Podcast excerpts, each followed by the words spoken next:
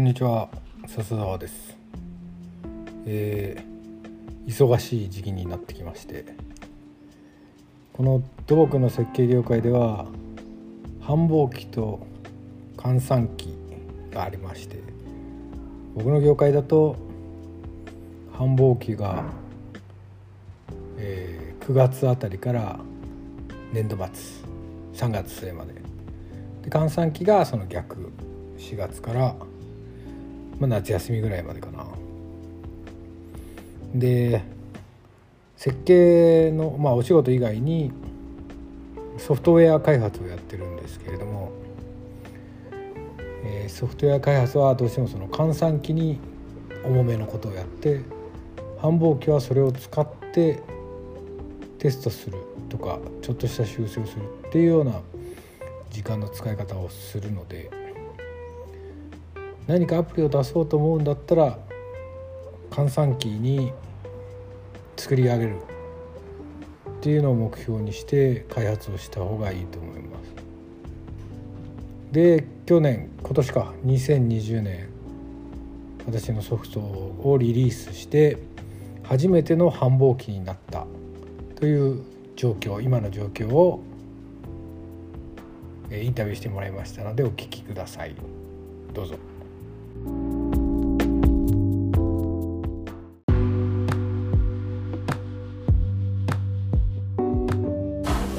なんか下半期入ってきましたけどどうですか？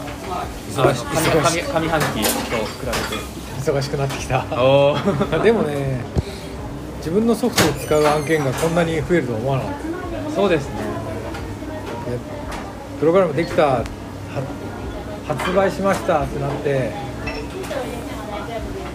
こんなになんかじゃあこれやってみてるかあれやってみてるかなってちょっと今あたふたしてる。ほら1年リリースして1年ぐらいはなんかこっそりやろうとかって思ってたんだけどこんなにガンガン使ってやるのかでもなんかお思った以上にやっぱりまあそれはそうかなって感じですけど利用者が増えるというよりはそういうそれを使った案件。なそうそうそうそうそう。そうですまあしばらくっていうか5年ぐらいそうじゃない？多分そうですよね。自分しか使う人がいないそれを使った仕事をもらう。それで今ね印刷の画面やってもらったけどああいうふうに。そうですどんどん良くしてってでどっかのタイミングで他人様もこう使えるじゃんってなるんだろうん。本当上半期ずーっとプログラミング。うずーっとやってた。ですよね。採算度外視 今年はそうだね。結構な赤字だと思う。いいんじゃない？ソフトウェア開発もそんなもんだよね。でも傍から見てる分にはでも今年が正念場だったかなというか今年逃したら多分しばらくこれできるできなかった。そうだね。そう。仕事もなんかこう日銭を稼ぐじゃないけどさ。明日の生活費を稼ぐフェーズと今回みたいに、10年先の未来をのために動いてるそうそうそうなんかこれから何何かやる人はねこの仕事がどういう位置づけなのかって気にしながら働くといいかもしれないそう最初のうちからね10年先に見据えちゃうと自分の生活がボロボロになって、何もいいいいこと生まれないというかあなたが10年生きてないかもしれないってなっちゃでなんかあれなんちゅう上手い人はさなんか投資家からお金借りてあそうです。投資家がお金もらったりして自分は経営者としてうまい人にうまく振るね赤字をずっと赤字でも平気な感じで開発をずっと続けてでリリース俺はなんかそういうのもないなっていうか投資家っていう人種に会ったことがない。そのその話本当かよ。しょうがないから日銭稼いで。で今年は開発に当てるみたいなでもまあそれが許されるのはなんだかんだまあ幸か不幸かコロナもあったとかも含めてうん。ですよねでもあと会社をでかくしなかったっていう。のはあ。そう。本当にね23人とプラスアルバイトの人っていう編成だとあの割とコストが小さいんで、うんなんとかやっていけるんだけどこれビルのワンフロア借り切って とかね。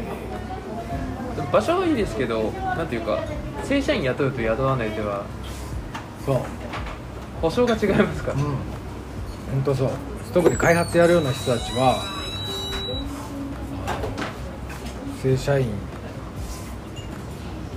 たちにどういう仕事を与えるかとか、彼らの収入をどう確保するかが至上命題になっちゃうから開発どころじゃなくなってきてね。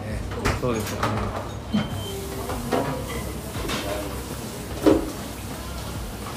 だからそうそういう意味ではまあ良かったといえば良かった。そうそうそうそう自由が利いた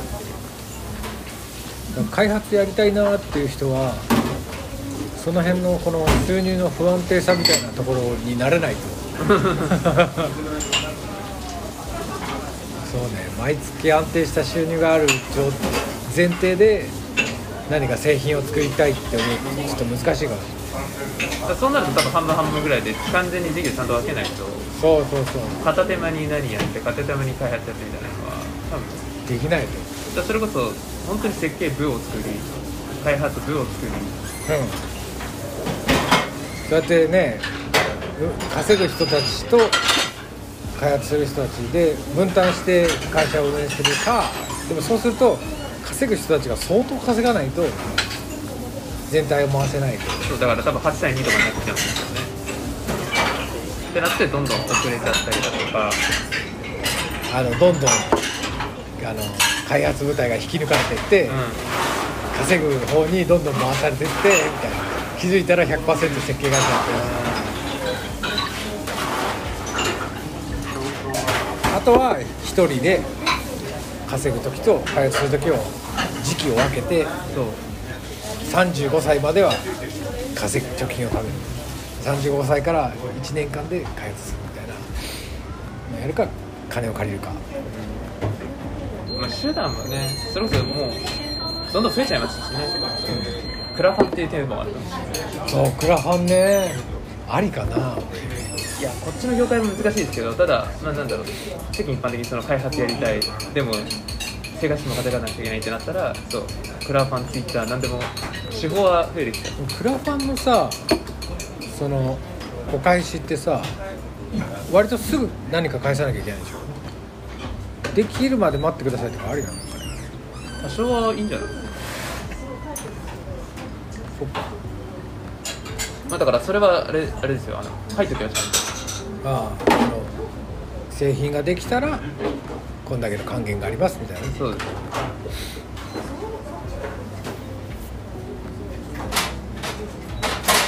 例えば今連連行列車荷重連行移動荷重っていううんちょっと荷重のちょっと重めの課題があってこれをやるには多分俺が2ヶ月とかかかけてやんなきゃいけないんだよね、今は今の時期からはさすがに無理です寒くなってきましたからね。そうそうそう。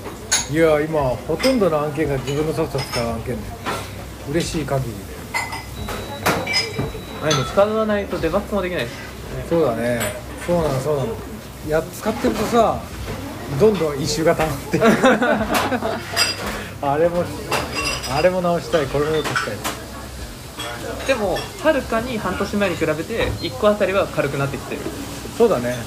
課題。一個一個の課題はもう細かいちょっとした修正になってきてるけど。そうだよ。半年前は点を表示するとか。点を表示するとかってだいぶクリティカルなやつ多かった。あとラグい重い。あったあった。それはだから繁忙期じゃないこの暇な時期だったからあれはどうだろうこれはどうだろうって今はそう実験してる時間ないのよねそうですね。だからまあギリギリ間に合ったって感じです、うんそういう意味では。そういう一番